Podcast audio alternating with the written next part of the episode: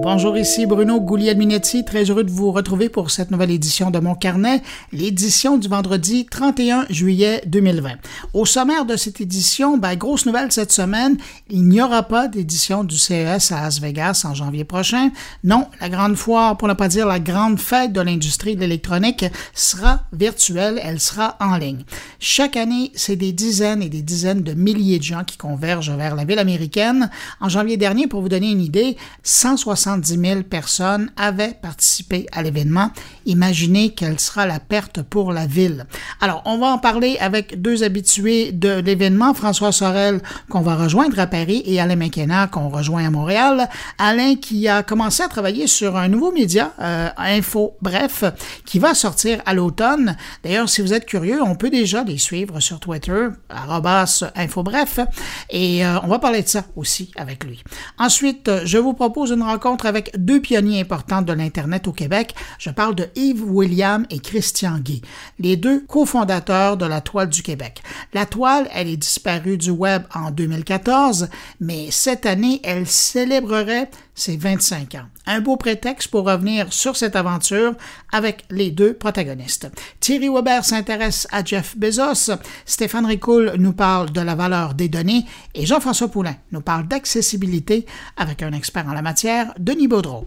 Juste avant de passer à mes invités et à mes collègues, je prends un instant quand même pour saluer cinq auditeurs de mon carnet. Cette semaine, salutations toutes spéciales à Martine Rio, René-Paul Viola, Sonia Collard, François Godbeau et Julien Loissy. À vous cinq, merci pour votre écoute et merci à vous, que je n'ai pas nommé, mais qui m'écoutez en ce moment. Merci de m'accueillir entre vos deux oreilles. Sur ce, je vous souhaite une bonne écoute.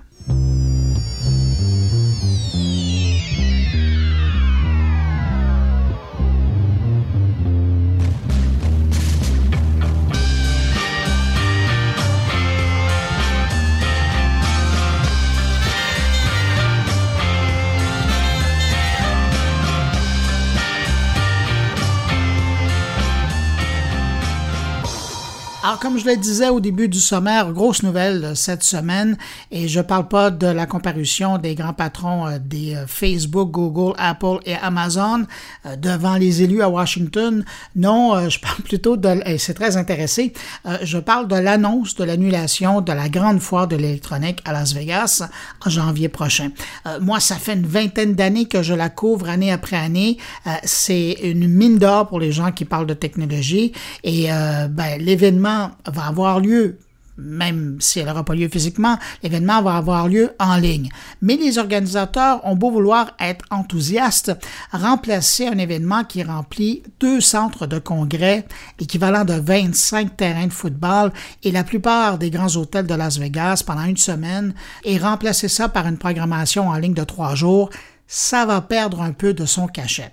En apprenant la décision, je repensais à l'événement de janvier dernier, il y a quelques mois encore, où euh, il y avait eu quand même, comme je vous le disais tout à l'heure, 170 000 personnes qui avaient franchi les portes, dont 30 000 personnes qui venaient des régions qui avaient déjà eu des cas de coronavirus. Autre temps, autre mort on a sûrement évité de très près une catastrophe sanitaire. Mais bon, pour revenir à l'annonce de cette semaine, je voulais voir comment deux professionnels de l'information techno prenaient la nouvelle euh, du monde qui parcourt la planète pour assister à ce type d'événement mois après mois et pour qui le CES, euh, ben, tout comme moi, représente le rendez-vous annuel de l'industrie. Alors, j'ai pensé à Alain McKenna à Montréal, mais pour tout de suite à Paris, François Sorel, l'animateur de l'émission de De quoi je me mêle sur RMC, et puis également rédacteur en chef et cofondateur de 01net TV.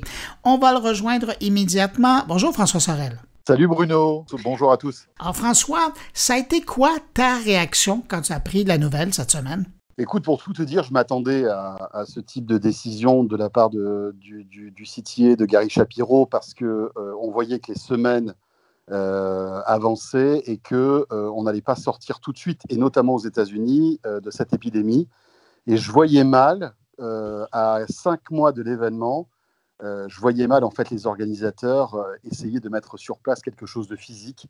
Donc ça a été une demi-surprise. C'est une, information importante et un peu décevante quand même parce que on a l'habitude chaque année de se retrouver à Las Vegas pour commenter toutes ces nouveautés. voilà, cette version virtuelle, c'est, écoute, je pense que c'était, alors même si on le regrette, je pense que c'est vraiment la meilleure des solutions parce que franchement, on ne saura pas du tout comment, dans quel, dans quel état sera cette épidémie, surtout aux USA ça veut dire aussi un impact important quand même quand on est journaliste et euh, que c'est notre matière première qui est présente là. Je pense que la dernière édition, il y avait quelque chose comme 20 000 nouveaux produits. Évidemment, on les voit pas tous, mais euh, il y a beaucoup de matériel qui par la suite sert pour le reste de l'année. Là, on parle d'une version euh, virtuelle. Évidemment, on pourra pas voir, comme dans la vraie vie, de toute façon, les 20 000 produits, mais ça veut dire que c'est certain que pour le travail de journaliste qui couvre la technologie, ça va changer aussi beaucoup les choses. Oui, parce que c'est vrai que, euh, alors tu le sais très bien, hein, toi, moi, beaucoup de, journalistes euh, français et européens faisaient le déplacement. Euh, on crée l'événement en étant à Las Vegas. Là, c'est vrai que cette année, en tout cas en 2021, on va parler du CES, mais en étant dans nos studios parisiens, avec l'impact, un impact amoindri, sans doute, Qu'est-ce qui va se passer? Est-ce qu'il y aura malgré tout des annonces fortes? Euh, On sait que le CES repose sur des rencontres, sur des. Tu sais aussi bien que moi, hein, Bruno, on, se balade dans des allées, on voit une start-up qui, nous intéresse, on échange, on discute. Là, il n'y aura pas toute cette. Euh, on va dire tout ce contact, tous ces échanges. Donc là, euh, ça, va être un, un, CES, à mon avis, qui aura moins de saveur, mais peut-être que euh, ça peut donner aussi l'occasion aux organisateurs du, CES d'inventer peut-être de, si tu veux, de nouveaux, euh, de nouvelles conférences de presse virtuelles avec peut-être euh, plus d'interactivité. Moi, si j'étais eux, je miserais sur l'interactivité justement avec les journalistes. voilà, ça, va être étonnant. Pour l'instant, on ne sait pas trop comment va se dérouler ce, salon. Hein. On ne sait pas. On a cette notion de virtuel, mais mis à part ça, voilà, on attend encore d'avoir des précisions de la part du CTA. Quand on regarde les éditions précédentes, parce qu'on ne sait pas à quoi aurait eu l'air celle de 2021, mais c'est toujours les gros joueurs, évidemment, qui, attirent l'attention avec euh, leur présentation aux journalistes avant l'événement, puis pendant l'événement, ben, ils ont d'énormes, d'immenses kiosques. Et puis, euh, il y a d'autres endroits où on va à Las Vegas où il y a d'autres plus petits kiosques. As-tu as l'impression, François, que dans ce contexte-là où finalement ça va être virtuel, euh, ça pourrait permettre à des petits et des moyens joueurs d'aller chercher autant d'attention que les plus grands, sachant que, bon, ben, une vidéoconférence, euh, on les, on les a déjà vus de, Huawei, Samsung ou Apple récemment, ça reste une vidéoconférence. Euh, donc, l'idée, c'est d'attirer l'attention, mais une fois qu'on l'a, on peut présenter nos, produits. Bah, le problème, le problème tu, sais très bien, euh, et tu l'as vécu toi aussi, c'est que on est tellement sollicité pendant un CES que c'est souvent les gros qui, font le plus de bruit et c'est eux qui attirent notre attention. Mais après, c'est vrai que euh, notre, notre, comment dirais-je, notre curiosité de journaliste nous permettait d'aller euh, trouver des petites pépites, en tout cas des sujets qui pouvaient, par exemple, moi plus m'intéresser, toi trouver d'autres sujets qui étaient peut-être plus dans, ta, dans ton audience. Donc, c'est vrai que là, on va se retrouver peut-être avec une multitude de petites keynotes, de petites conférences de presse qui seront faites par des petits euh, acteurs ou moyens acteurs, comme tu dis. Mais il va falloir que malgré tout, ils se manifestent et qu'ils nous informent en fait de tout ça. Parce que euh, combien y aura-t-il de, présentations comme ça virtuelles? 10, 20, 100, 1000, 10 000, je ne sais pas. Donc euh, là encore, ça va être celui qui fera le plus de bruit et qui apportera le plus d'appétence, qui, arrivera à nous, convaincre de le regarder, je pense. Parce que si on regarde les, dernières éditions du CES, euh, euh, on, on, parlait facilement d'une trentaine de conférences de presse juste avant l'événement et même pas pendant l'événement. Les, les, organisateurs parlent donc d'un événement de version virtuelle du 6 au 9 janvier. As-tu l'impression qu'il y en a qui vont profiter pour faire des événements parallèles, sachant qu'il y a un buzz autour de la technologie. Ah, puis un peu comme on voit aussi à Las Vegas, il y a des entreprises qui ne sont pas inscrites officiellement au CRS et qui créent des événements euh, sur le côté, sachant qu'il y a beaucoup de monde. As-tu l'impression que virtuellement, là, on va essayer d'utiliser le buzz pour faire parler euh, de différents produits qui ont à voir, évidemment, avec le monde du numérique ou de la technologie? Ah ben c'est sûr qu'il y aura des, des événements en amont. Sauf que rappelons qu'on est tout début janvier, donc tu peux pas faire ça trop trop tôt, trop tôt. Euh, parce que bon, voilà, les gens sont encore en vacances et que la, la reprise se fait, euh, on va dire, autour du 5-6 janvier. Hein. C'est difficile de faire quelque chose avant. Donc, le, le, le, est plutôt malin parce qu'ils se disent que bah voilà, ça va être compliqué pour des marques de, de dégainer avant. Euh, je pense qu'il y aura peut-être aussi une longue traîne du CES, comme chaque année. Là, tout est concentré sur trois jours. Peut-être que, de, des, des, intervenants, si tu veux, de taille plus petite, eh bien, communiqueront un petit peu plus tard, un peu comme ça se passe au, Mobile World Congress, hein, finalement, hein, à Barcelone, que tu connais bien aussi. On a des événements en amont il y a le, Mobile World Congress, et puis parfois, tu as d'autres acteurs qui font des choses un petit, un petit peu après, euh, parce que l'idée, c'est de trouver, euh, si tu veux, le bon projecteur et d'être mis en avant euh, à un moment et ne pas être, comment dirais-je, trop parasité par d'autres événements. C'est ça, hein, l'objectif. On va voir, on va bien voir. après, tu sais, moi, j'ai surtout une pensée pour tout le business de Las Vegas, parce que tu te rends compte que d'un coup, tu vas avoir des dizaines de milliers de journalistes et d'intervenants qui ne viendront pas au CES cette année. Et il faut rappeler quand même que le CES de Las Vegas, c'est le plus gros salon euh, de Las Vegas. Donc euh, déjà qu'on peut imaginer que l'économie là-bas est en berne, euh, que le tourisme doit être proche de zéro et que le business doit être là aussi vraiment médiocre, j'imagine un petit peu les retombées d'un non-CES en 2021 pour Las Vegas. Ça va être compliqué. Hein ça serait intéressant de voir sur quelle forme on retrouvera la ville euh, en 2022, si on la retrouve en 2022. Euh, oui, puisque Gary Shapiro a bien, a bien spécifié qu'il euh, nous donnait rendez-vous en 2022, en espérant que tout aille bien en 2022. Oui, mais souvenons-vous que en janvier dernier, il nous donnait rendez-vous l'an d'après, puis finalement, ça n'aura pas lieu. En plus, le, le, CIE était dans une situation un peu compliquée parce que beaucoup d'observateurs du, du CES et de cette pandémie était contre la tenue du CES 2020. Je ne sais pas si tu te souviens. Tout à fait. alors, on en, on en, parlait très très peu, mais euh, rassembler euh, des, dizaines de milliers de journalistes, euh, beaucoup de, de, spécialistes de la tech asiatique, alors qu'on était au tout début de cette pandémie, certains observateurs, on va, dire assez spécialisés dans le domaine de la santé, mettaient en avant le fait que peut-être l'épidémie aux USA avait démarré avec le CES de Las Vegas. Donc, je pense qu'il était important aussi pour euh, euh, Gary Shapiro d'éteindre de, les feux et de, très vite réagir en disant bah, écoutez, voilà, 2021, euh, ce sera du virtuel et on verra après toute cette pandémie. Je pense que voilà, c'était un petit peu sa posture.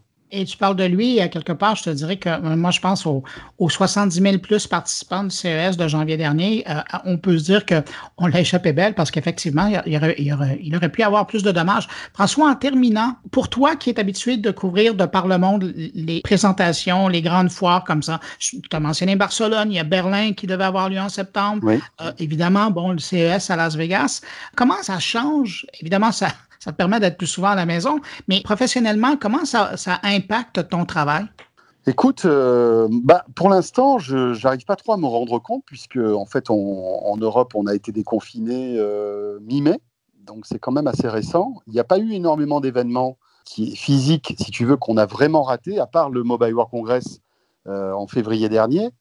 Euh, qui a été annulé sur le fil du rasoir. Hein. Je ne sais pas si tu te mhm. souviens, mais euh, le Mobile World Congress a été annulé une semaine avant la tenue de, l'événement, ou peut-être dix jours. Enfin, ça a été euh, vraiment très, très, très, très court. Écoute, on va voir comment ça va se passer pour l'IFA. On couvre normalement chaque année ce grand salon à Berlin. Là, cette année, on ne va pas y aller. On va voir. sincèrement, je ne sais pas trop comment, comment on va couvrir ce type d'événement. Est-ce qu'il y aura des informations pertinentes? Est-ce qu'il y aura des nouveautés qui qui vaudront le coup d'être d'être mises en écho euh, sur nos, sur nos médias. Je ne sais pas. Peut-être qu'on fera une émission spéciale depuis Paris représentant l'IFA, mais est-ce que ça va sonner juste? Sincèrement, sincèrement, je ne sais pas. Je pense que là, euh, comme tout le monde, comme toutes les industries, on, a, on, avance en tâtonnant et euh, on, va, on va bien voir ce qui va se passer. Moi, je trouve que Apple a bien réagi euh, et a fait quelque chose de, vraiment très très bien avec euh, la WWDC, euh, une keynote qui était très, très resserrée, qui allait à l'essentiel, qui n'était pas en direct, sans public, mais qui apportait vraiment énormément d'informations. Je pense que tu l'as vu tout comme nous. Mmh. C'était vraiment, enfin moi j'ai trouvé un événement très riche, qui a été repensé en fait pour, pour cette pandémie. Et peut-être que d'autres acteurs devraient s'en inspirer, à mon avis. Essayer de faire peut-être des, des events en live mais sans public, bien sûr, mais avec, si tu veux, une, volonté d'aller à l'essentiel. parce que justement, il n'y a pas cette interactivité, il n'y a pas ce public. On va bien voir ce qui va se passer. Sincèrement, bien malin celui qui peut dire comment ça va, comment notre métier va évoluer sans ces, grands rendez-vous tech malgré tout, il commence à nous manquer. Hein. J'espère qu'on pourra très vite euh, se retrouver euh, dans ces salons. Hein. François Sorel, euh, écoute, je te laisse retourner à ton week-end un peu fou là, du Grand Roche RMC. Et puis, ben, merci d'avoir été avec nous aujourd'hui. C'était un plaisir, Bruno. À très bientôt.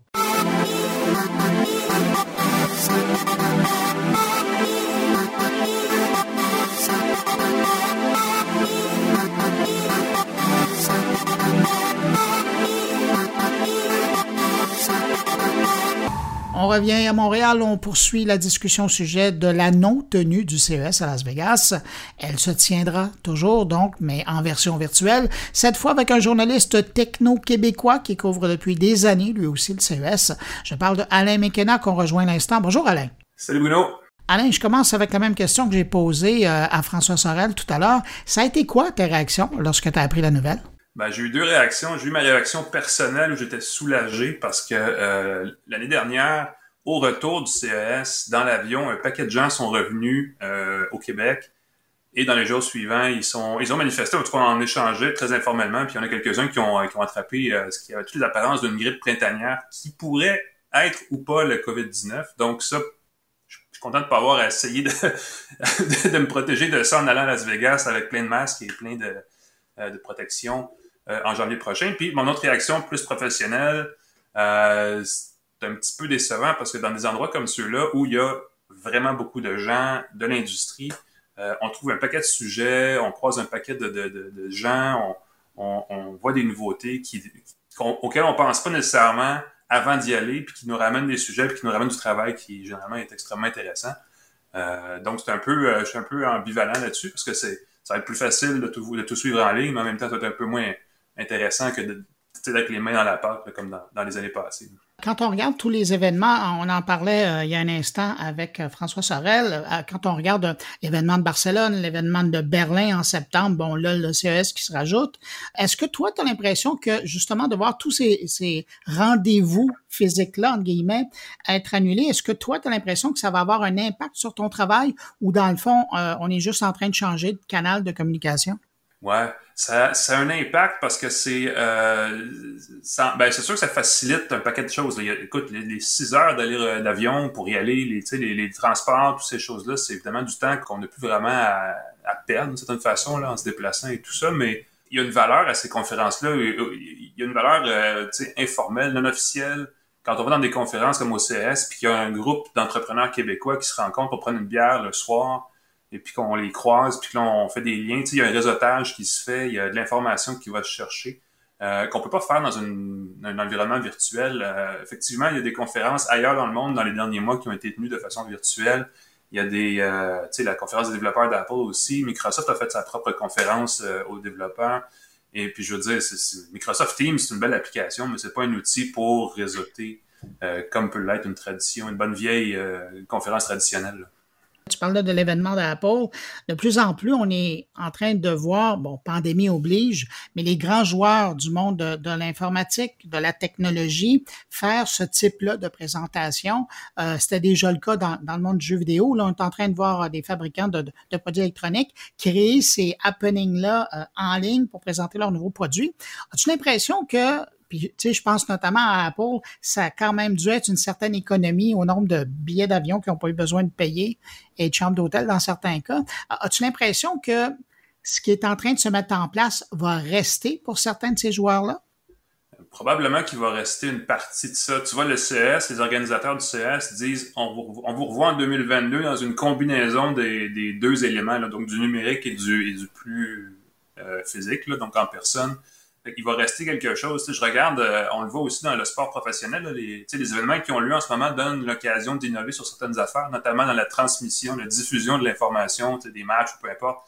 Euh, il y a vraiment des plateformes numériques en ce moment qui s'installent et on sent que ça va être permanent, la diffusion par le web d'un paquet d'affaires qu'on ne voyait pas avant en direct. on va, on va l'avoir encore. Donc, il va être possible probablement de suivre à distance des événements comme on ne pouvait pas avant. Et je pense que ça va s'ajouter à un retour plus ou moins à la normale, dans le sens où les événements vont être encore euh, tenus dans des endroits, dans des salles de conférence, dans des, euh, des, grands centres de congrès où ils vont inviter des gens. Peut-être qu'il va y avoir moins de monde. Et en plus de ça, il y avoir des gens qui vont pouvoir assister à ça à distance. Euh, ceux qui n'ont pas besoin d'être sur place pourront quand même assister aux conférences à tout ça. Ça va déjà un petit peu commencer avant, évidemment, le confinement puis la pandémie et tout ça. Mais je pense que ça vient d'accélérer cette tendance-là à avoir les deux, le numérique et le physique combinés. Le nouveau normal. Ouais, on peut appeler ça comme ça, effectivement. Euh, Alain, euh, je peux pas t'avoir euh, avec moi comme ça et pas te parler de ton nouveau projet Info Bref. Est-ce que tu es pas mal content de, de cette arrivée-là, de ce projet-là? je suis content, tu dis. Ça fait, écoute, ça fait depuis 1998 que j'écris sur le, le monde de la start-up, euh, de l'entrepreneuriat, lancer ses propres trucs et que j'ai évidemment une tangente très techno là-dessus. Et puis là, enfin, je vis, euh, pour le dire comme ça, là, euh, la création d'un nouveau projet. C'est un peu un mode startup. C'est une équipe très légère. On va être trois ou quatre personnes maximum quand on va lancer cet automne. Euh, et on bâtit quelque chose de zéro. Donc, c'est assez fascinant d'être de, de, l'autre côté de ce miroir-là. Parce que d'habitude, on parle aux gens, puis je leur demandais comment c'est la vie de startup. Ben là, j'ai les deux pieds dedans. Puis, euh, ce qui est le fun, c'est qu'on est dans une, évidemment, point de vue médiatique, on est dans une période assez difficile. Et c'est généralement dans ces situations-là où se créer tu vois, des solutions durables à des, des, nouveaux, des nouveaux contextes, des nouveaux problèmes. Et puis je pense qu'on se présente un peu comme ça aussi. Là. On, va, on a une offre qui va être assez ciblée, qui vise vraiment à informer les gens au quotidien sous forme d'une infolette, d'un site web, qui s'approche de choses qu'on voit aux États-Unis puis qui commencent à être très émergentes dans le marché anglophone, mais qu'on ne voit pas encore vraiment sous cette forme-là au Québec. Euh, donc je pense que ça va être le fun. Évidemment, les gens qui, qui aiment s'informer vont probablement apprécier la, la formule. Là. On est encore en train de la développer, mais ça promet d'être assez intéressant. Alain, je vais te souhaiter euh, une, euh, ben, une bonne suite d'été. Je trouve que j'imagine que tu es pas mal occupé à travailler justement sur euh, ce nouveau service qui va être lancé. Merci beaucoup d'avoir pris le temps de nous parler. Et puis, ben, écoute, je te souhaite pas un bon CES virtuel parce qu'il y a bien d'autres événements qui vont se passer avant. Mais en tout cas, merci de continuer à faire ton travail. C'est bien ben, Ça fait plaisir. On pourra toujours, oui, s'échanger sur Twitter au lieu d'être dans la, salle, dans la salle de conférence, effectivement. Bonne été à toi aussi et à tout le monde qui nous écoute. Merci beaucoup. Salut.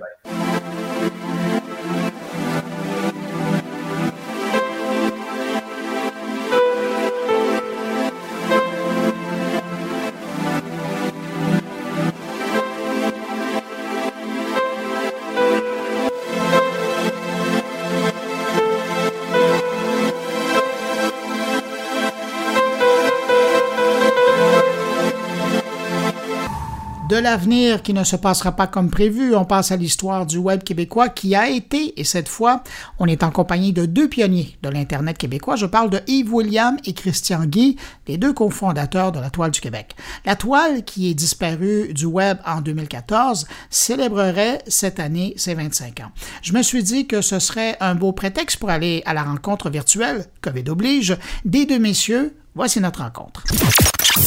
Yves William, Christian Guy, bonjour. Bonjour, bonjour Bruno, bonjour Christian. Heureux de vous retrouver. Ça fait vraiment des années, pour pas dire des décennies, que je vous ai vu. Là, on, se parle par Zoom. Messieurs, c'est Yves qui le relatait dans un billet euh, qui a signé euh, la semaine dernière, 25 ans, la toile du Québec. Quand vous regardez ça, 25 ans plus tard, qu'est-ce qui vous reste? Ben, moi, dans mon cas, c'est 25 ans, c'est la moitié de ma vie. Je suis à l'aube de mes 50 ans ça fait, euh, ben, ça, vieillit, mettons. Mais je trouve que ça vieillit bien. C'est 25 ans de numérisation du Québec hein, dont on parle. Puis la toile n'a pas, euh, pas euh, vécu pendant ces 25 années-là. Il y a quelques années, ça, s'était fait pour, toutes sortes de bonnes raisons en passant. 2014. oui, c'est ça, parce que Internet évolue. Mais c'était un beau laboratoire, la toile, et on a trouvé, je pense, par chance, par euh, serendipity, comme disent les Anglais, quelque chose de, de, de bien, puis ça a marqué l'imaginaire, en tout cas. Euh, on se le fait dire, euh, il y avait quelque chose de, de fondateur dans, dans l'émergence de la toile du Québec, qui est arrivé un petit peu par accident, mais aussi par bon coup. Mais Yves est quand même le vrai père de la toile.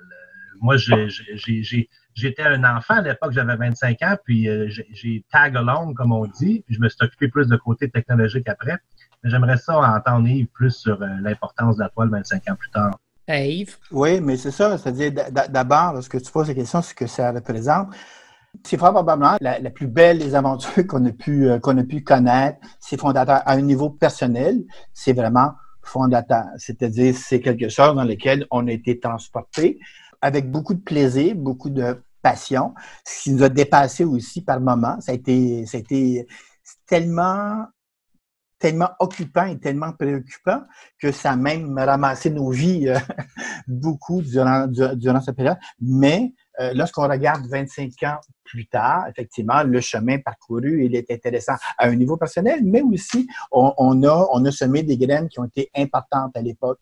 Parce que la toile, bon, pour plusieurs, qu'est-ce que c'est? C'est un répertoire, c'est un vieux, une vieille collection de, de sites. Mais à l'époque, c'était un peu plus que ça. C'était aussi une façon de prendre les internautes par la main et de les conduire vers C'était une porte d'entrée. Exact. C'était une des rares portes d'entrée et surtout la seule porte d'entrée francophone qu'on pouvait retrouver. Parce que euh, on, peut même, si on se rappelle, en, en 95 et 96, euh, il n'y avait pas beaucoup de choses qui se faisaient en, même en France. Et on avait fort probablement beaucoup de, on n'est pas fort probablement, on avait beaucoup d'internautes français qui venaient et qui venaient découvrir le contenu francophone québécois, faute d'avoir des portes d'accès en, France. Mais c'est ça, donc, on, apprenait. On apprenait aux gens à, trouver le contenu et aussi à s'éduquer au web. Il y a une chose que peu de gens connaissent, mais lorsqu'on a fondé la toile, on a donc, c'était un répertoire tout ce que de plus classique, comme Yahoo le faisait. Mais c'est ça, lorsqu'on a créé, on l'a créé sur une, un public, sur des usagers qui avaient déjà une culture scientifique, une culture informatique. Les gens avaient déjà un ordinateur, arrivaient sur, sur, la, sur la toile et comprenaient un peu le mécanisme. On s'est retrouvé au cours des années avec des changements assez radicaux de clientèle, d'usagers. Et finalement, on a contribué à, à forger une culture informatique, tout comme on a dû, de toute façon, nous, modifier complètement la, structure de la toile, son fonctionnement, l'offre de contenu pour s'adapter à des nouvelles générations d'usagers. Lorsqu'on parle de UX aujourd'hui, ben c'est un peu ça sans le terme que l'on faisait à l'époque, parce que tout notre développement était une façon, on travaillait avec des TKR, toute notre façon de fonctionner était de se coller toujours sur la culture ambiante, sur la culture de nos usagers, qui a varié beaucoup avec, euh, avec le temps. Donc, on faisait du UX bien avant est-ce que le terme soit aussi populaire qu'aujourd'hui. Tu parles de la progression euh, de, de, notre audience, de la population qui était la population du Québec dans, dans, ce, monde numérique-là. Mais nous-mêmes, on, on, a été, et on est encore aujourd'hui des apprenants. Je veux dire, on a appris à, à, à, coder en HTML en faisant du reverse engineering d'autres sites. Il n'y avait pas de livre. J'ai probablement écrit le premier guide d'HTML en français via un mégagiciel dans la toile, ça n'existait pas. Stéphanie Simard, qui était la, première employée de NetGraph, qui est une bibliothécaire. La première employée qu'on a embauchée, c'est une bibliothécaire pour faire le classement. Elle nous avait dit, comme ça, elle travaillait au devoir avec nous. Elle nous avait dit, ah, moi, la toile, je pourrais vous aider à mettre ça drette. mais, mais, mais, mais, non seulement, juste une petite parenthèse sur Stéphanie, non seulement elle a travaillé sur la toile, mais elle a travaillé même aussi sur les clients. Parce qu'on on, on, avait une conception du, du web qui est même aujourd'hui, je trouve, qui est déficiente. Le numérique et le web, c'est pas techno, c'est de l'humain. Et avec Stéphanie, c'est exactement ça. On travaillait avec du contenu. On amenait les gens à travailler, oui, sur des supports informatiques, mais on parle de contenu et on parle d'humain. Point de ligne, c'est ça. Et nos premiers employés ont été des, des gens qui étaient non techno. Il n'y avait pas d'équipe plus aussi low-tech qu'on pouvait, que nous à l'époque. Et c'est peut-être ça qui a assuré le succès de la Toile du Québec. Je vais faire du millage sur ce que Christian disait. On sait que ça a été créé par erreur. Vous étiez au devoir et euh, vous, vous vouliez avoir, euh, dans le fond, ce que vous vouliez faire, c'était numériser les offres d'appel euh, du gouvernement. Vous cherchiez des moyens de numériser tout ça. Mais à partir de quel moment dans ces travaux-là, vous vous dites, hey, on a peut-être quelque chose? Comme tu disais, on travaillait au journal Le Devoir. Donc, effectivement, moi, parmi mes responsabilités, j'avais les, appels d'offres. Puis effectivement, on, regardait euh, différentes façons. On avait même euh, exploré les, BBS pour voir si les BBS n'étaient pas une façon de passer des appels d'offres. Donc, on, regardait un, peu les possibilités. Le web était bien évidemment quelque chose qui m'avait tout de suite séduit, euh, qui était intéressant lorsque tu lorsqu'on a commencé à découvrir, on, a, on a commencé à, collectionner les sites web qu'on pouvait trouver euh, sur la navigation, sur certains, certains petits répertoires qu'il pouvait y avoir. Aussi, on a utilisé beaucoup, on écumait les, les newsgroups pour trouver des, des sites. Mais le moment clé, ça va peut-être te paraître un, peu banal, mais c'est la journée où on, on a mis l'ensemble des sites, on avait euh, des centaines de sites, ça devenait lourd à gérer, et on a tout mis ça dans une base de données Access, Microsoft Access, Access et, on a tout mis ça là-dedans, et tout à coup, on avait quelque chose qui s'alimentait beaucoup plus facilement, qui se faisait, et on s'est dit, ben, on commence à avoir une belle base de données, on commence à avoir un contenu intéressant et déjà, de toute façon, dès les premières semaines, dès, dès euh, quoi, l'été, peut-être euh, quelques mois après avoir lancé la toile, on avait déjà un achalandage assez intéressant. L'achalandage nous a toujours surpris au tout début. Là.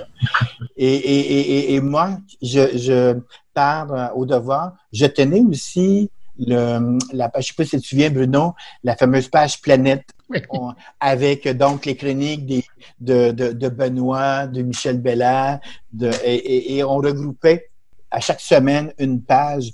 Et, et, cette page que je croyais être beaucoup plus, au tout début, beaucoup plus intéressante et porteuse que la toile, ben c'est ça, a été, a été dépassée très largement par, euh, par la toile dès les, donc dès les premières semaines. C'est un bon point parce que Yves et moi, on est deux gars de médias. Alors, c'est sûr qu'on était euh, séduits par le côté contenu. Ce que Yves raconte par rapport à la page Planète, euh, c'est tout à fait vrai. Pour nous, c'était beaucoup plus porteur d'avoir une page de contenu, d'autant plus qu'on travaillait au devoir, puis c'était quand même une, une, sommité, une autorité intellectuelle. Mais le fait que la toile ait eu ce succès-là rapidement, mais la même chose pour Yahoo aux États-Unis, Google par la suite, c'est ce besoin que les humains ont d'avoir un point de départ, de faire une recherche. C'est très, mais en même temps, on faisait la comparaison à l'époque qui est toujours aussi boiteuse aujourd'hui, là, mais parce qu'on travaillait avec des TKR, on disait, ben, c'est comme rentrer dans une bibliothèque, d'aller chercher dans le code Dewey, dans les petits cardex, est où ton livre? On sait très bien que ça fonctionne pas comme ça sur Internet, mais c'était une image que les gens comprenaient. Mais quand tu arrives à la bibliothèque, tu sais pas quoi lire, tu fais quoi? Tu vas voir la TKR, puis tu dis, j'aimerais ça lire une histoire d'amour qui parle, qui est à l'étranger, puis tout ça, puis la TKR, ça a bien fait sa job, elle sait qu'elle vient de recevoir un livre, puis elle va, pouvoir te le donner après. Même chose, tu peux chercher par sujet, je vais avoir. Ça se fait plus aujourd'hui parce qu'on a l'informatique.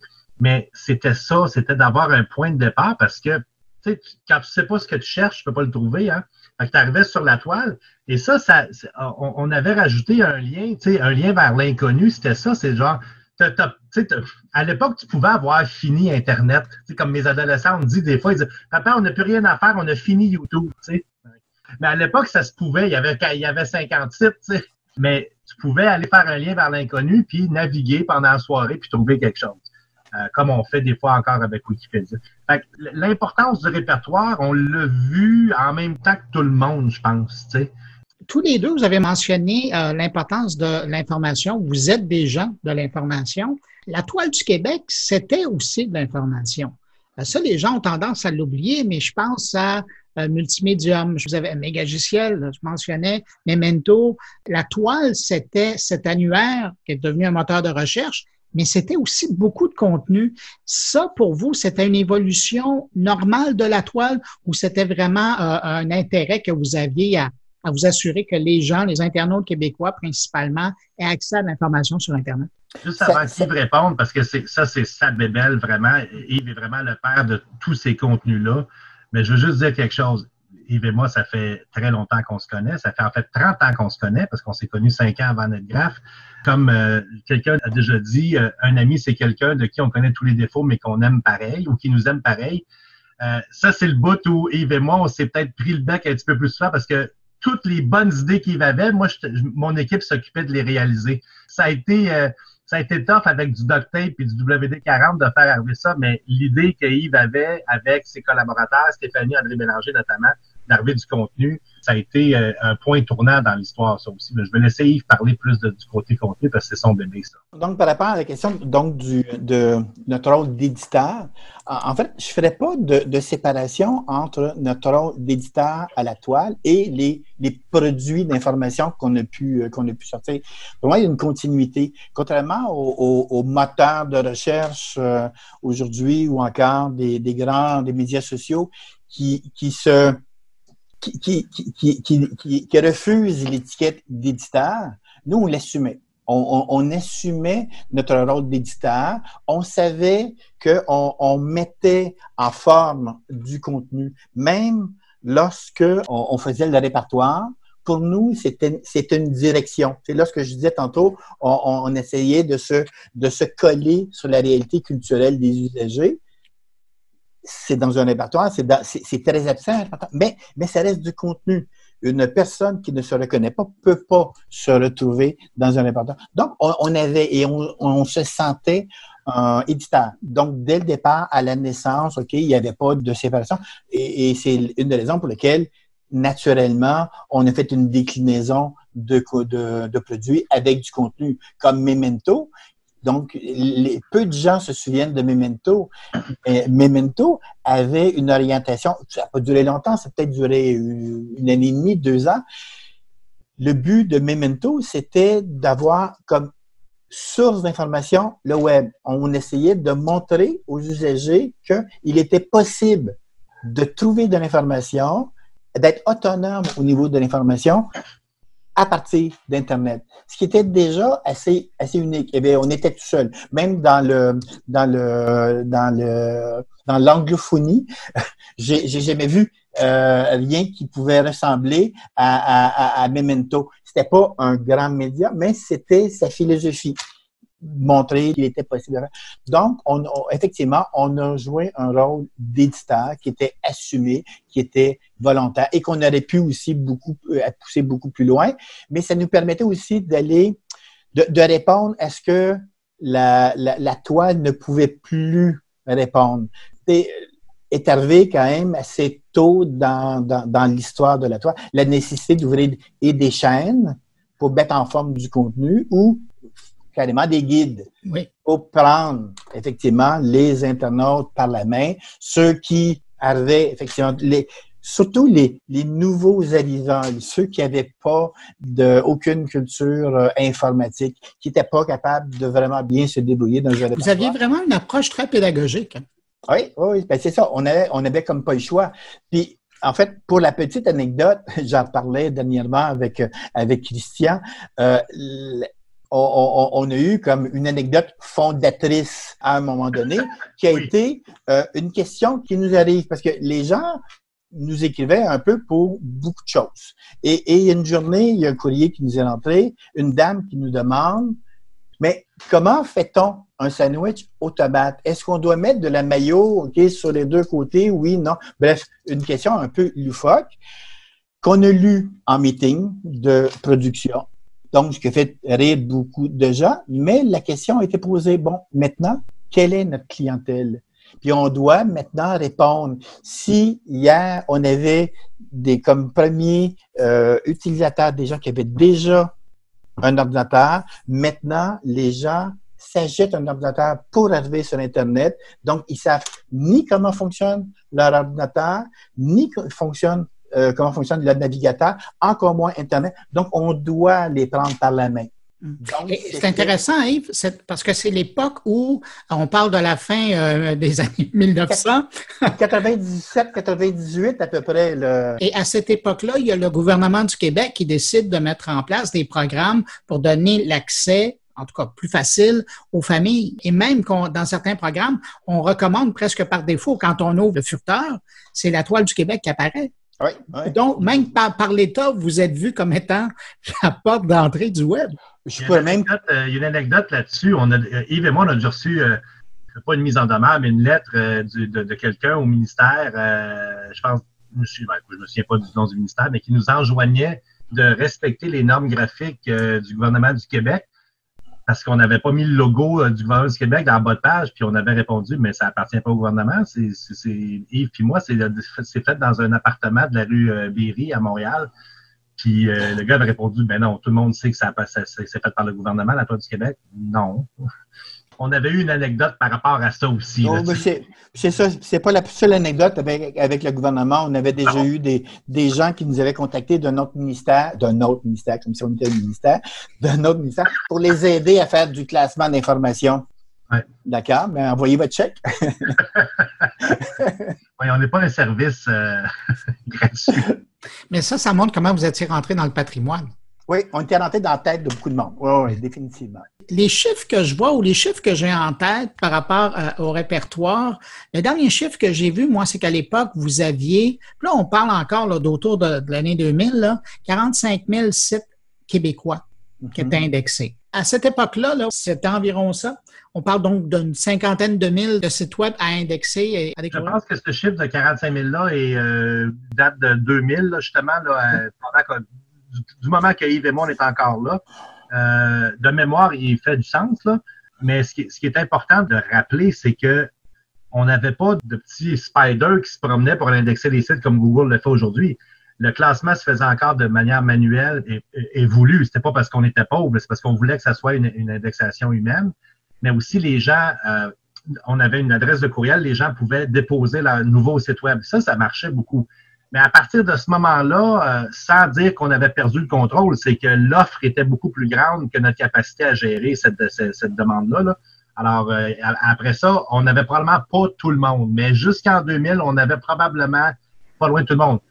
Bien sûr, on, éliminait les, les, sites à caractère haineux, sexuel ou euh, tout ça. Fait qu'on n'avait pas 100% là, mais on, on avait le 100% du bon. Mais, mais c'est ça, le chiffre de 45 000, moi aussi, j'aurais un peu de difficulté à, à, dire si, si c'est le bon ou, non. Mais il me semble que c'était une évaluation qui avait été faite au moment de l'entrée en bourse, lorsqu'on avait préparé des, des, des, documents officiels. C'était un décompte qui avait été fait, donc les chiffres datent probablement de 1999. C'est juste comme, comme repère, on, a monté euh, une, toile française finalement qui avait été euh, qui avait été euh, vendue à, Neuf Télécom, mais le projet d'origine c'était d'ouvrir un équivalent de la toile du Québec pour pour la France. Puis on avait monté une équipe de 40 personnes durant l'été durant un été. Là, on avait, euh, on avait 8, 6, 7, 8 techers qui travaillaient avec 40 web surfers, puis on allait chercher. Puis tu vois, durant cet été-là, on avait monté un, répertoire de 20 000. Le minimum qu'on s'était fixé durant l'été, c'était 20 000 sites français. Donc, lorsqu'on parle de 47, moi, je dirais que c'était probablement un petit peu plus que 47, rendu en 2000, si mm-hmm. en 2000, on montait comme point de départ 20 000 en France. Là. Tu l'as mentionné, alors je vais aller faire un tour de ce côté-là. Un moment important dans l'histoire de la toile de NetGraph, c'est le jour où vous rentrez en bourse, où vous devenez la start-up dont tout le monde parle dans les journaux. Euh, tout le monde vous connaissait, tout le monde vous utilisait. Mais là, c'est vraiment l'histoire. Vous devenez la première entreprise web québécoise ou canadienne. Canadienne, oui à valoir plus de 2 milliards de dollars en capitalisation boursière. Mhm. Comment vous avez vécu cette période-là? Moi, j'étais un enfant, hein, j'avais 29 ans.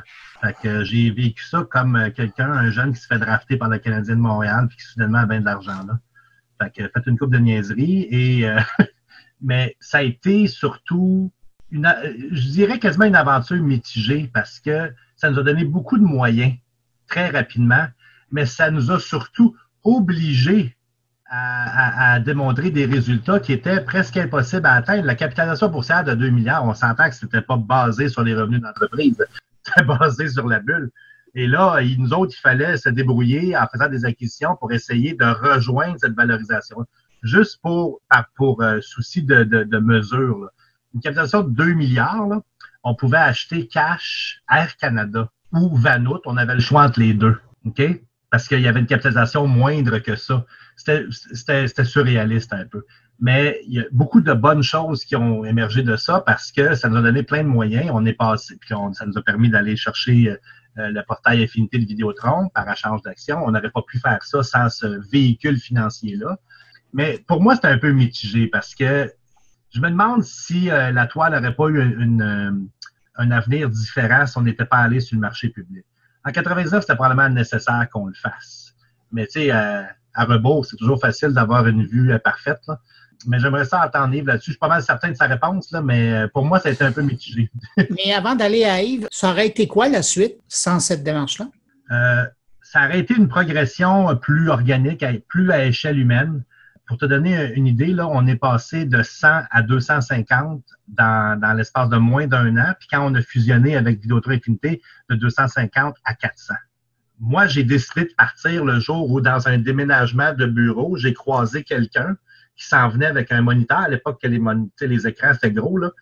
Puis je me demandais si c'était quelqu'un qui travaillait pour NetGraph qui avait le moniteur dans les mains. Puis j'ai dit euh, C'est qui le nom de ton superviseur? Puis le nom de la personne qui m'a nommé, je ne le connaissais pas non plus. Puis je m'étais reviré vers et j'ai dit I think I'm done. c'est genre, c'est rendu trop gros, là. Mais je pense qu'on aurait eu une progression plus organique, plus lente, mais on aurait atteint probablement les mêmes résultats ça nous a forcé à, aller vite, peut-être trop vite à certains égards. Mais, mais, mais, c'est ça, juste pour compléter, la, lorsqu'on entre en, en, bourse, le, en fait, tu t'aperçois rapidement que ce que tu perds, c'est le contrôle sur ton modèle d'affaires. Et, et, donc, parce que là, tu dois travailler sur les trimestres, tu dois travailler sur des gens qui n'ont pas nécessairement les mêmes urgences que toi. Et je te dirais que ce qui a dénaturé complètement NetGraph et, et, et, aussi par ricochet euh, la toile, c'est le fait d'avoir une nécessité de répondre à des exigences de revenus hors normes. Parce qu'à un moment donné, c'est bien beau, on était en pleine bulle, c'est-à-dire qu'à un moment donné, euh, nos actions se sont mises à, à, à prendre de la valeur, tout comme toutes les technos, on s'entend. On n'avait on avait pas, on pas le monopole de la bulle, bien au contraire. Donc, il y avait une bulle partout. Mais on avait la nécessité quand même de répondre. Lorsque euh, tu te réveilles une journée, puis ton action qui était à quelques dollars devient 10 dollars, 12 dollars, on doit, là, répondre à des exigences de revenus.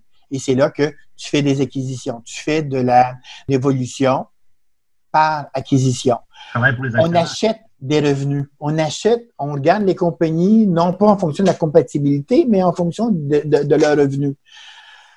C'est, c'est pas, puis essentiellement, c'est pas pour plaire à ton modèle d'affaires, c'est pas pour plaire à, ton, à ta direction, donc euh, à ta philosophie d'entreprise, c'est vraiment pour plaire à la pression qui vient des actionnaires, qui, même s'ils ne sont pas majoritaire, parce qu'on tout le temps que nous qu'on était, euh, était, on était en groupe, on était, on était, on détenait 50% Malgré tout, il y a une pression énorme qui fait en sorte que on a l'obligation de d'avoir un, un, livrable compatible avec les attentes des, des, actionnaires. Et ça, je, dirais que pour moi, ça a été le, un, quelque chose qui vient dénaturer.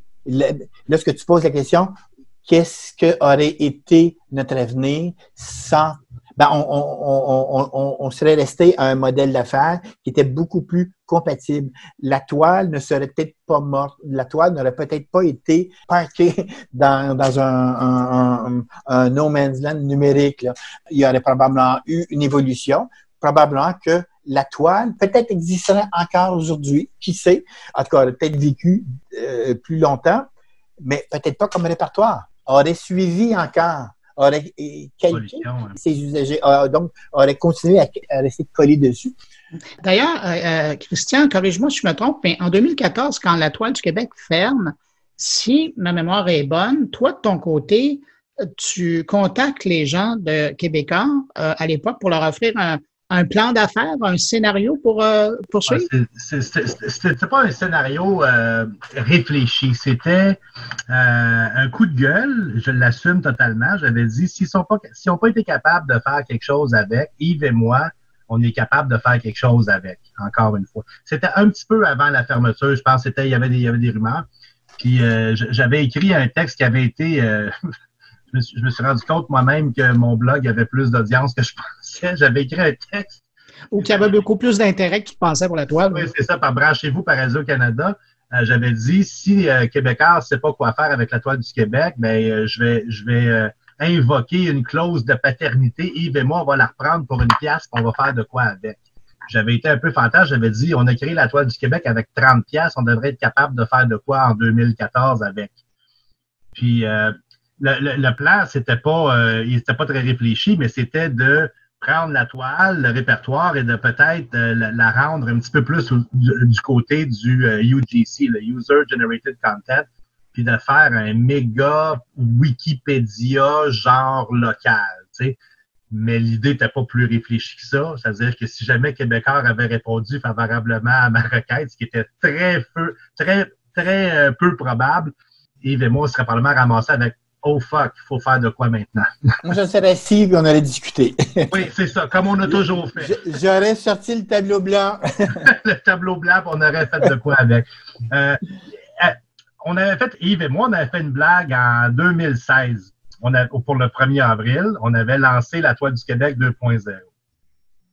L'engouement médiatique que notre poisson d'avril a généré, puis je pense qu'il était assez habile parce que des journalistes qu'on ne nommera pas, qui nous avait appelés pour nous interviewer, nous a montré comme Wow, mais peut-être qu'il faudrait qu'on le fasse finalement.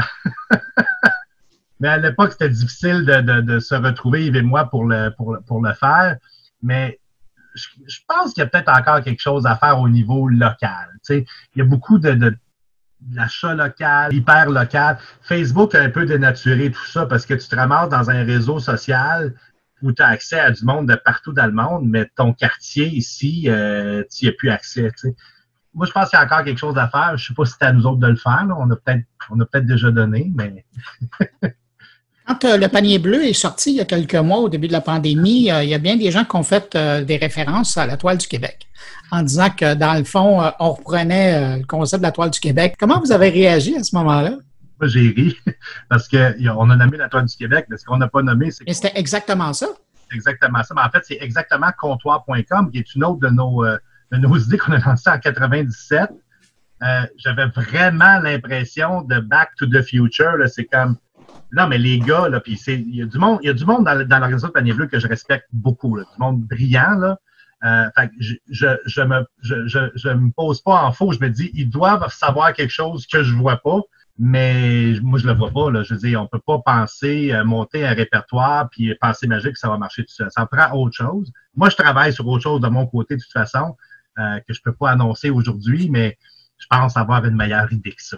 oui, mais, mais, mais c'est ça, euh, comme disait Christian, on avait Comptoir à l'époque. Et, et, Comptoir, en fait, lorsqu'il lorsqu'il avait été créé, le but était de sortir de la toile ceux qui offraient euh, des, des, des, services en ligne d'achat et d'aller ensuite travailler sur de la certification pour mettre en confiance. Donc, on, on travaillait déjà, j'ai essayé de travailler avec le ministère, euh, le ministère du Commerce pour travailler donc sur j'avais travaillé avec euh, M. Clich aussi, qui était euh, le ministre. On oublie que le premier, la première fois qu'on a eu un ministre du numérique, du numérique c'était à l'époque.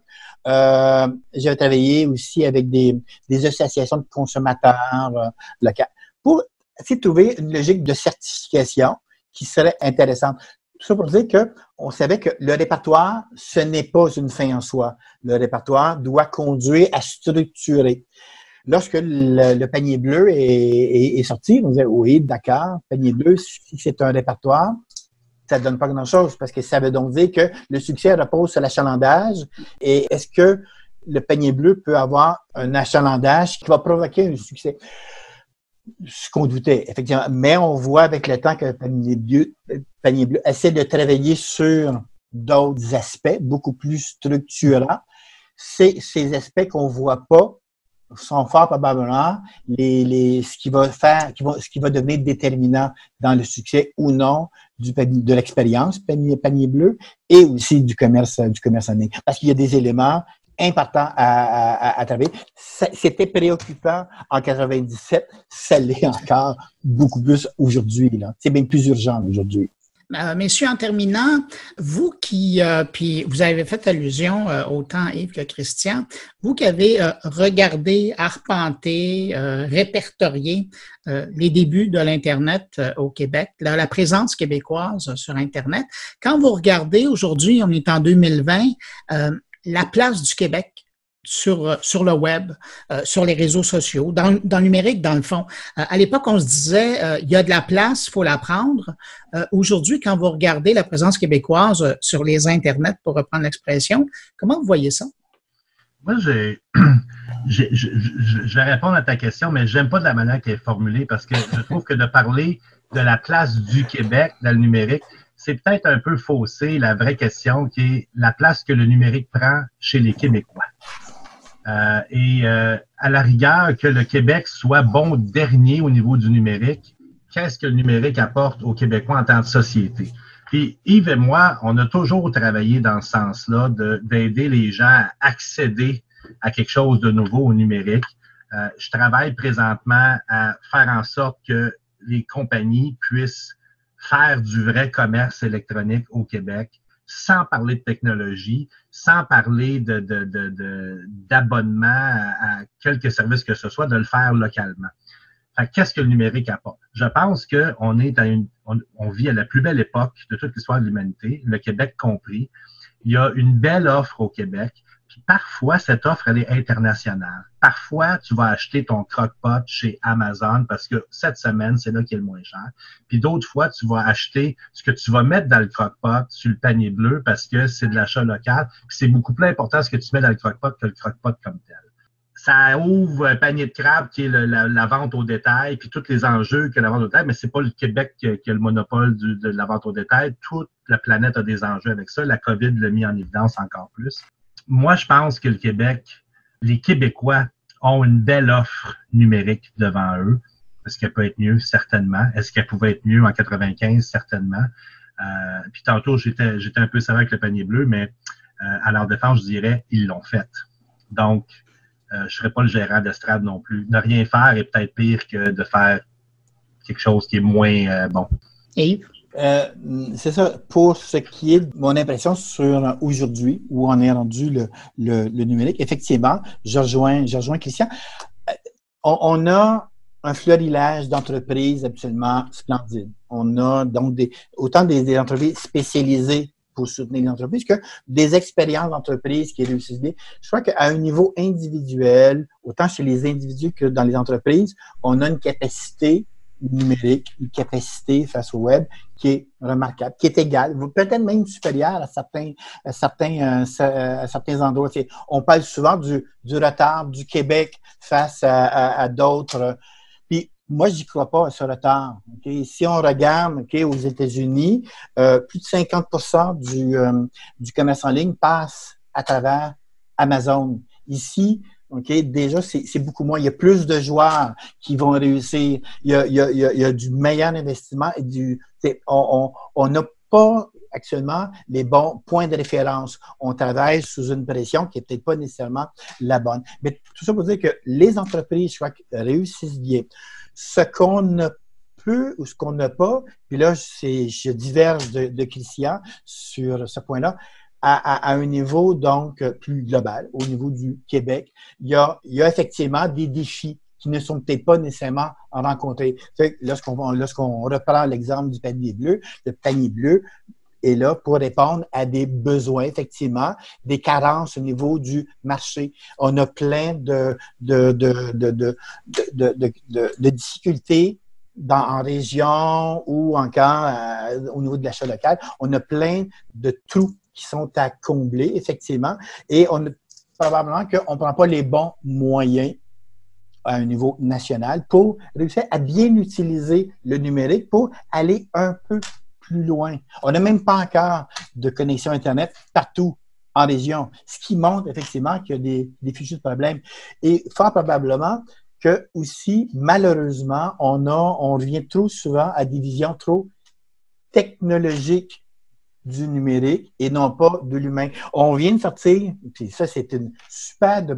Le côté positif du confinement, c'est qu'on a pu voir notre résilience numérique et les limites de notre capacité numérique. Si on regarde les écoles, techniquement, probablement, on aurait pu avoir des bons cours, des bonnes, des, des, bonnes offres pédagogiques. Par contre, ce qu'il manque, c'est le côté social. On revient encore à ce qu'on disait au, début, c'est l'humain. On n'est pas encore bien capable de voir que la, technologie, c'est un outil pour réussir à faire en sorte que les humains se rencontrent. Et, et, les limites qu'on a rencontrées dans le confinement, c'est toujours des limites par rapport à cet humain. On est bien équipé au niveau technologique, mais on n'est pas encore capable de bien tenir cette dimension sociale, ce ciment social. Et William Christian Guy, cofondateur de la Toile du Québec, merci pour cette entrevue, puis merci pour euh, avoir fait le bon de 1994 jusqu'à aujourd'hui. Bien, on te remercie.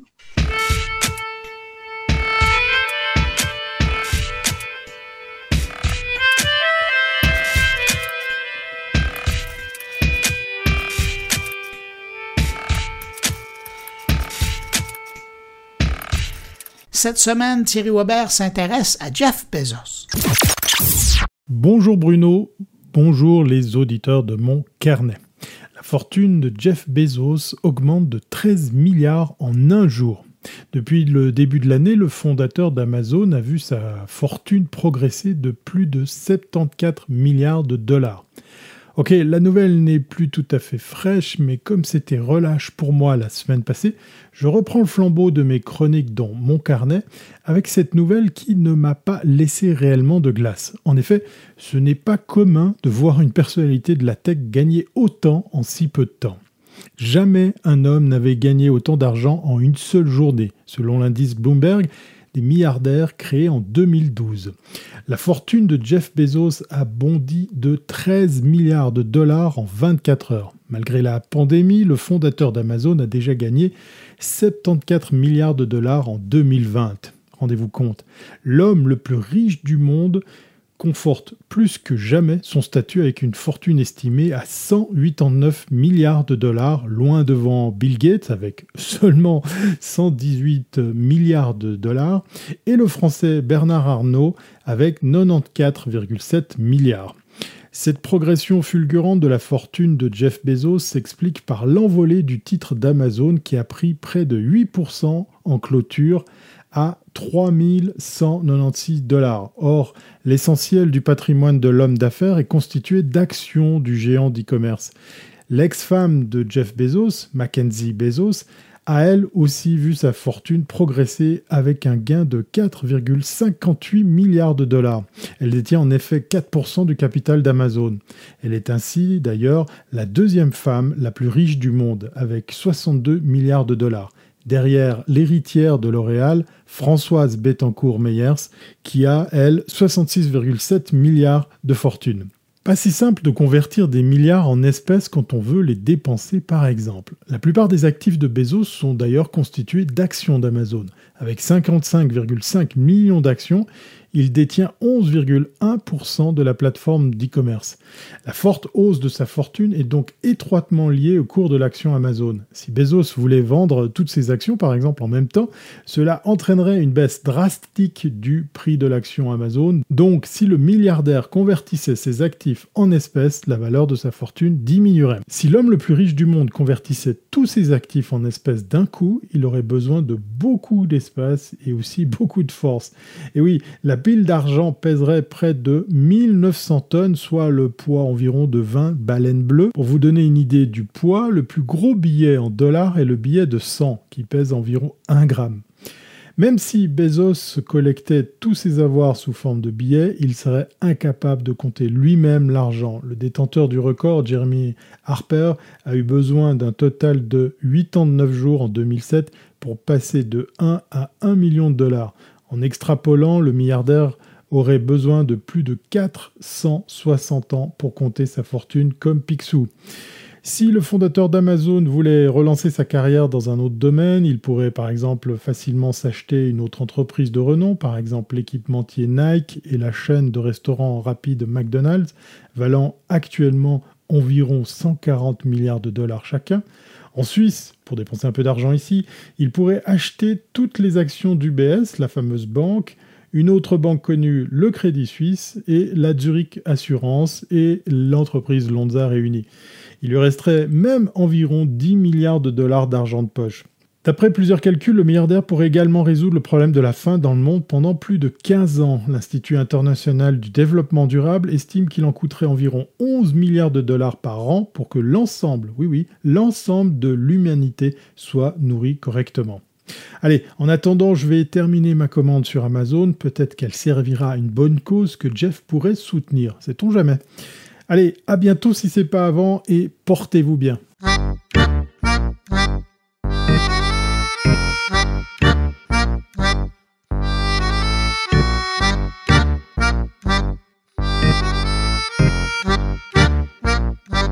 Autour de Stéphane Ricoul. Cette semaine, lui, euh, je ne sais pas si c'est la comparution devant le congrès des grands patrons de Google, Facebook, Apple, Amazon qui l'a influencé dans sa réflexion. Mais en tout cas, cette semaine, Stéphane Ricoul s'intéresse à la valeur de la donnée et particulièrement à celles qui sont récoltées par les GAFA.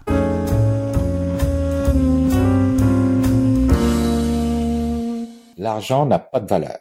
On s'entend, normalement, c'est l'argent n'a pas d'odeur. Et pour la petite histoire d'ailleurs, c'est l'empereur Vespasien qui, en l'an 70, alors que son prédécesseur avait complètement vidé les caisses, se devait de les renflouer et eut comme brillante idée d'installer des toilettes publiques payantes dans tout son empire. Ça a été critiqué vivement par son fils, une mesure qu'il jugeait injuste, et il rétorqua que si les toilettes s'accompagnaient d'odeurs nauséabondes, il n'en était rien de l'argent fin de l'histoire. Si cette expression euh, semble vouloir exprimer le fait que peu importe la provenance de l'argent, le principal c'est d'en avoir, j'y opposerais personnellement l'idée qu'aujourd'hui, ce n'est pas tant l'argent qui a de la valeur, mais l'élément principal qui fait que les entreprises en gagnent, et j'ai nommé la donnée, la data en bon français. C'est pas pour rien que les GAFA ont monopolisé tout ce qui a un lien avec la donnée ou capable d'en générer. Ce sont des empires numériques qui exploitent des milliards de données et tout type de données. Cela peut paraître anodin vite comme ça, mais le simple fait d'envoyer un courriel via Outlook ou Gmail, c'est fournir encore un peu plus de données pertinentes à une entreprise américaine déposer son contenu dans un podcast hébergé sur Spotify ou sous forme de billets déposés dans LinkedIn, la même chose. Et avec toutes les données que nous leur fournissons, ils deviennent les rois et les reines du ciblage ultra précis qu'ils nous revendent à prix d'or avec notre plein consentement, voire un certain enthousiasme de notre part. J'imagine difficilement cette réalité dans le monde physique, mais il semble que ce soit la normalité dans le monde virtuel. Toujours est-il que l'on comprend bien ici que si nous recevons une facture mensuelle pour l'hébergement dans le cloud de nos données, ou pour la mise à disposition de licences logicielles, ce n'est certainement pas ce qui justifie les milliards de dollars engendrés. Dans la réalité, c'est l'exploitation particulièrement efficace qui est faite de nos données et qui permet de noircir toujours un peu plus la dernière ligne du bilan financier. Ce n'est pas le Black Friday, mais plutôt la Black Year permanente pour qui sait récolter, analyser, optimiser et redistribuer cette donnée. La donnée n'est plus simplement une information numérique, elle devient une ressource au même titre que les autres. Elle est critique dans le développement avenir de l'économie mondiale et dans l'équilibre de celle-ci, pour le moment, nous sommes en train de lutter contre un déséquilibre patent et menaçant à court terme. Et nous le faisons avec nos armes préférées, soit le législatif et le fiscal d'un autre temps. Nous jouons dans la guerre des tucs, ils jouent dans Star Wars. Nous sommes des régulateurs se pensant au-dessus de tout ils sont des leaders sachant parfaitement où ils vont. Nous avons nos lois, ils ont les leurs. Il est grand temps d'imposer des restrictions qui vont au-delà du projet de loi 64 du gouvernement du Québec et de créer une norme canadienne de captation et d'utilisation de la donnée afin de protéger notre souveraineté numérique qui est naissante. Mais il est grand temps aussi de revoir notre fiscalité. Nos entreprises sont imposées sur leurs revenus, leur profitabilité et leurs ventes via des impôts directs ou indirects. C'est la transaction matérielle qui constitue l'élément de mesure, mais quid de l'immatériel? L'argent, tel qu'on le connaît aujourd'hui, a-t-il encore la même valeur qu'autrefois? Ne sommes-nous pas en train d'observer un déplacement de la valeur monétaire vers la donnée? Quand un Elon Musk pense à créer une compagnie d'assurance pour les clients de Tesla, c'est pas parce qu'il a le goût de mieux protéger les passagers de ses voitures, c'est parce qu'il a accès à une multitude de données sur lesquelles il peut capitaliser aisément. Alors de ce fait, je pose la question ouvertement. Si les GAFA font beaucoup de cash avec la donnée, avec sa captation, son transport, son hébergement, son optimisation, son utilisation, pourquoi ne pas voir à imposer directement la donnée? Existe-t-il un frein réel pour que notre gouvernement mette en place une telle mesure fiscale? Si on n'est pas capable de mettre en place l'adaptation de notre fiscalité actuelle à la réalité présente, et les travaux de l'OCDE nous le prouvent depuis des années, alors pourquoi ne pas créer une toute nouvelle fiscalité basée sur autre chose que la valeur de l'argent?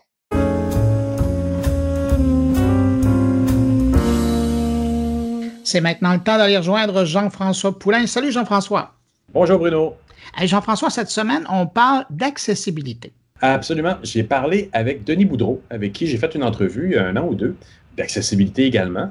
Puis on parlait des normes d'accessibilité, puis qu'est-ce que ça représentait dans la population hein, de, d'avoir un handicap. On s'imagine tout le temps quelqu'un en chaise roulante avec des gros handicaps. Mais c'est pas ça l'accessibilité. C'est beaucoup plus large. Hein. C'est moi, vieillissant, avec des yeux un petit peu moins puissants que quand j'avais 35 ans. Hein. Maintenant, 50 quelques, on commence à, sentir cette différence-là. Et, dans l'entrevue, ben, euh, Denis nous parle de les normes d'accessibilité qui ont changé, puis qui se sont élargies dernièrement aussi pour inclure tout ce qui est Internet des objets, les Alexa, les Google Home, parce que là aussi, il y a des normes d'accessibilité à tenir compte. Puis donc, ces, normes-là, qui sont le, WCAG, se sont élargies, de sont devenus les WCAG 3.0. Puis, il parle aussi des impacts économiques de ne pas en tenir compte auprès des entreprises qui maintenant, sait, se sont lancées massivement dans le commerce électronique. Ben, il y a un gros marché de personnes avec des problèmes d'accessibilité, donc, dont il faut tenir compte. Ben écoute, là-dessus, euh, on va aller écouter ton entrevue. Tu rappelles le nom de ton invité? C'est Denis Boudreau, qui est euh, speaker, trainer, coach, qui est vraiment un spécialiste dans ce domaine-là et bien reconnu pour ça au Québec. Qui est une personnalité dans le domaine. Absolument. La, grosse pointure. Euh, merci pour ta rencontre avec lui. On va aller écouter tout ça tout de suite et puis on se retrouve la semaine prochaine. Absolument. À la semaine prochaine. Merci Jean-François. Merci Bruno. Il y a un élargissement très, très important qui s'est fait au cours des dernières années de façon très, très, très, très progressive, je te dirais. Mais, euh, mais on est passé essentiellement d'un monde dans lequel on voyait l'accessibilité du web à l'accessibilité du numérique. Essentiellement, ça se résume à ça. Puis, euh, puis les standards d'accessibilité ben, gouvernementaux, je dirais internationaux et, et, par, euh, par, euh, par, association gouvernementaux un peu partout, là, ont toujours été basés sur le web. Donc, pour les sites web, pour les, les, les documents téléchargeables, pour le multimédia en général, mais c'est toujours dans un contexte web.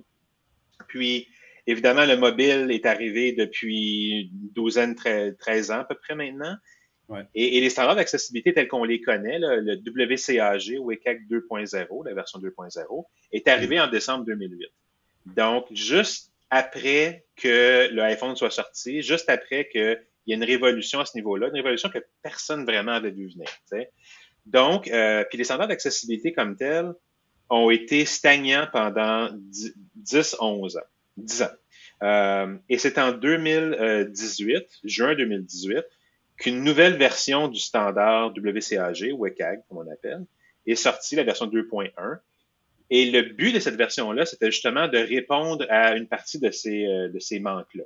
Euh, bon, sans faire une longue, un long historique du truc, là, euh, il y avait un manque de représentation dans les standards au niveau du handicap euh, visuel quand il, quand il une question de, de vision. Donc, pas, pas, de, pas de, de, de, cécité à proprement parler, mais juste quelqu'un qui a une vue plus faible ou qui, qui sa vue est impactée par une cataracte ou vieillir ou quoi que ce soit. Donc, il y avait, il y avait, beaucoup, il y avait beaucoup de faiblesses à ce niveau-là. Il y avait beaucoup de faiblesses au niveau cognitif. Il y avait très peu de choses dans le standard qui aidait une personne avec un handicap au niveau cognitif à, à, mieux fonctionner. Euh, encore là, sans, sans aller trop dans les détails, la plupart des éléments qui aidaient une personne au niveau cognitif relèvent dans, dans le standard de l'époque, en 2008, relevaient du niveau 3A.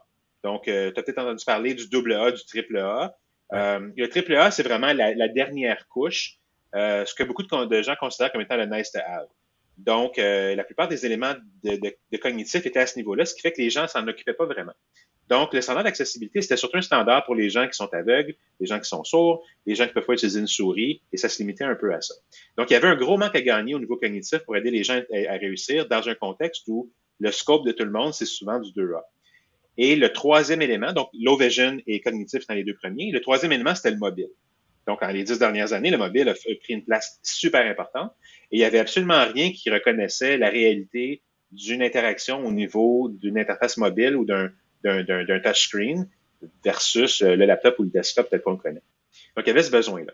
Donc, en, en 2018, en juin 2018, la version 2.1 du standard est apparue.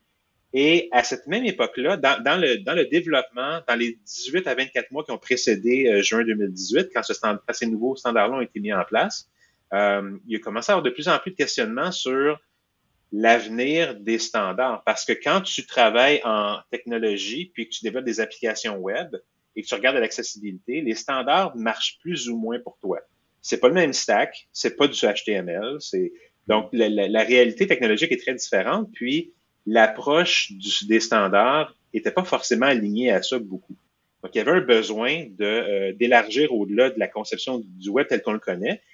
Puis en parallèle de ça, évidemment, il y a toute la réalité augmentée, la réalité virtuelle, il y a, il y a le, les Voice UI, tu, me montrais tantôt ton, euh, ton Google euh, Home, Google Home. Euh, ton, ton, ton, mini en fait.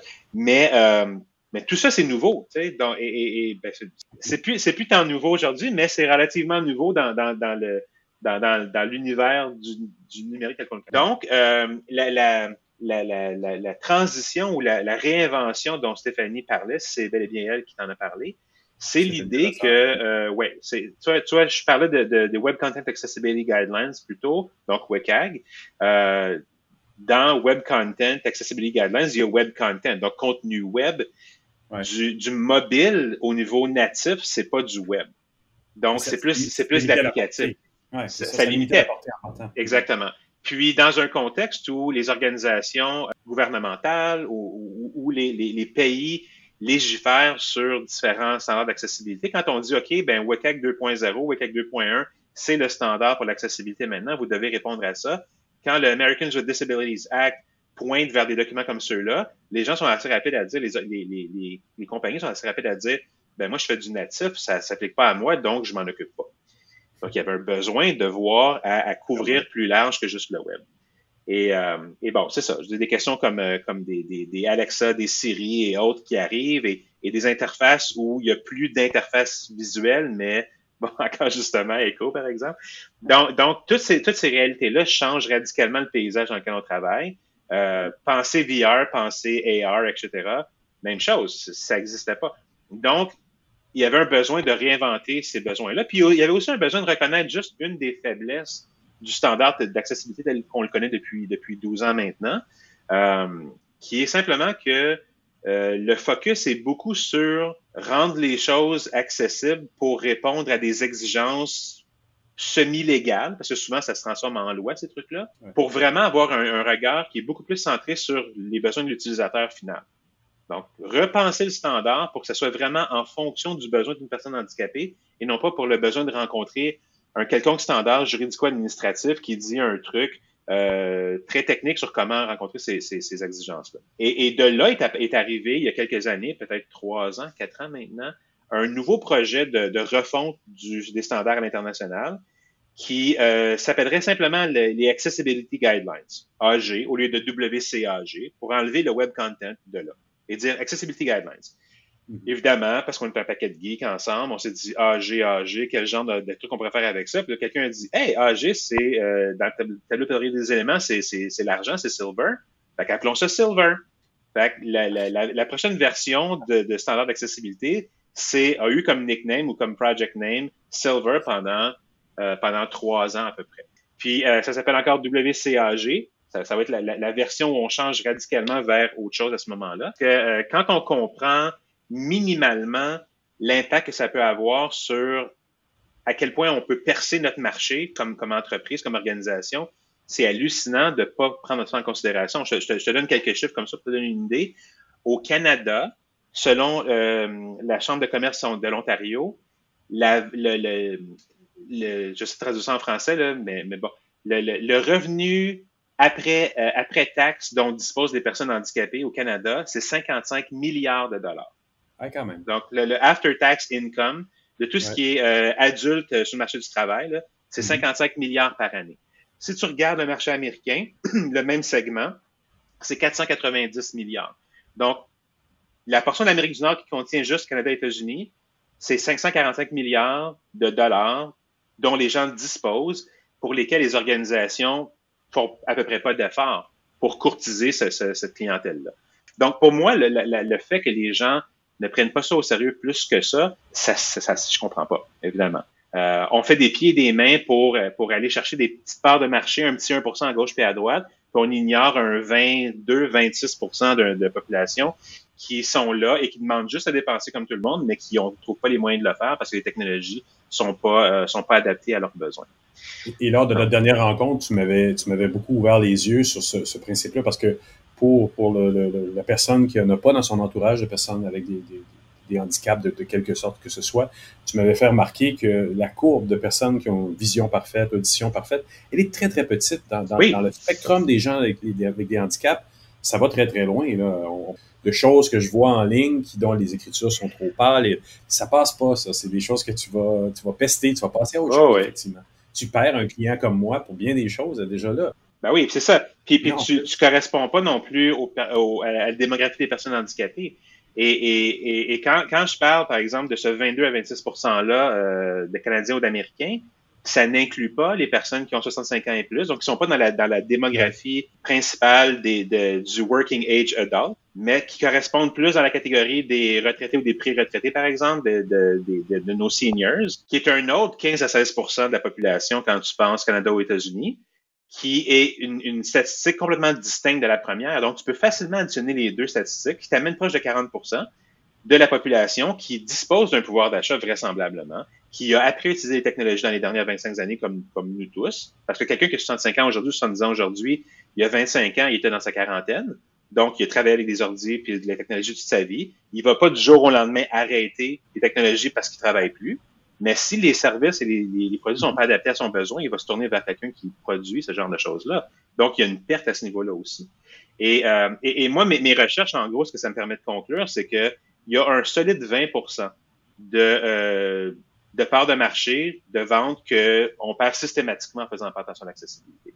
Donc, si, par exemple, ta business génère un million par année en revenus, ben, moi, ce que mes, mes- mon expérience, mes recherches démontrent, c'est que si tu faisais attention à l'accessibilité, ton revenu pour ton entreprise serait beaucoup plus de l'ordre de 1,2 million à ce moment-là. Euh, 500 000 par année, 600 000 au lieu plus de- à la place, parce que tu as un 100 000 de plus, ou 20% que tu peux aller chercher juste en ouvrant tes marchés un peu plus larges, de cette manière-là. Puis quand on voit euh, certaines technologies en émergence, par exemple, tu me montrais l'écho ou, euh, ou le NES, etc., euh, designer aujourd'hui une application qui passe essentiellement par là, oui, ça peut être pré- préjudiciable pour une personne qui a un handicap au niveau euh, au niveau de la parole, par exemple, ou, ou qui a une difficulté d'élocution ou quoi que ce soit, parce que là, la voix est pas reconnue, euh, l'aphasie ou autre chose. Mais en même temps, c'est par exemple quelqu'un comme toi et moi. Si on, on, on, on travailler avec Echo, par exemple, ou avec Google Home, et qui est en anglais au départ, euh, il, y a un challenge au niveau d'être compris par la technologie aussi. La synthèse vocale, elle analyse ce qu'on dit, puis l'accent n'est pas tout à fait exactement comme ça devrait être. Donc, on n'est pas perçu de la bonne façon. Ça crée un niveau de tension, un niveau de, frustration.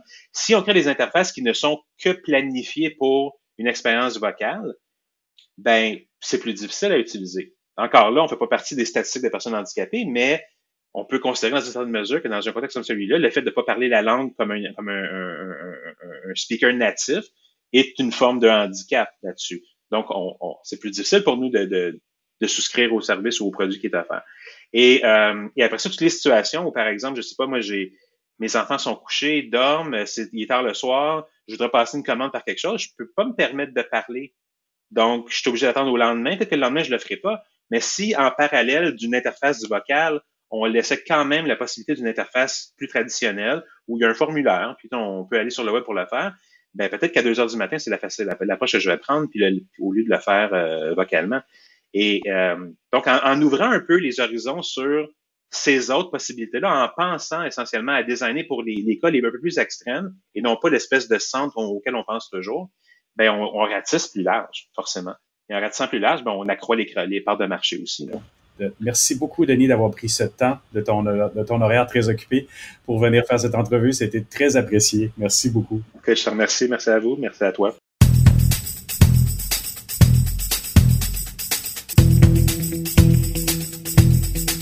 Bien voilà, c'est sur cette note euh, que se termine cette édition de mon carnet. J'espère que vous avez apprécié. Merci à mes invités, à nos invités. Merci à mes fidèles collaborateurs, Thierry Weber, Stéphane Ricoul, Jean-François Poulain. Je vous le rappelle, vous n'hésitez surtout pas à passer le mot autour de vous si vous pensez que mon carnet peut intéresser vos amis, connaissances, abonnés. Vous publiez l'information, s'il vous plaît, sur euh, vos différents comptes sur les réseaux sociaux, dans votre infolettre, ou vous le dites à vos collègues que vous verrez par Zoom ou par Skype ou par Microsoft Teams. Euh, vous leur dites, vous les invitez d'aller écouter ça sur la plateforme de balado de leur choix, Mon Carnet. Et si vous avez à me laisser un mot, ça me ferait plaisir de vous lire, vous pouvez le faire en passant par les réseaux sociaux, en utilisant le hashtag Mon Carnet ou en utilisant l'adresse podcast en un mot gmail.com ou encore ben, vous passez par le blog moncarnet.com. Merci d'avoir été là. On se retrouve la semaine prochaine pour une nouvelle édition de Mon Carnet. Je vous dis au revoir. Portez-vous bien.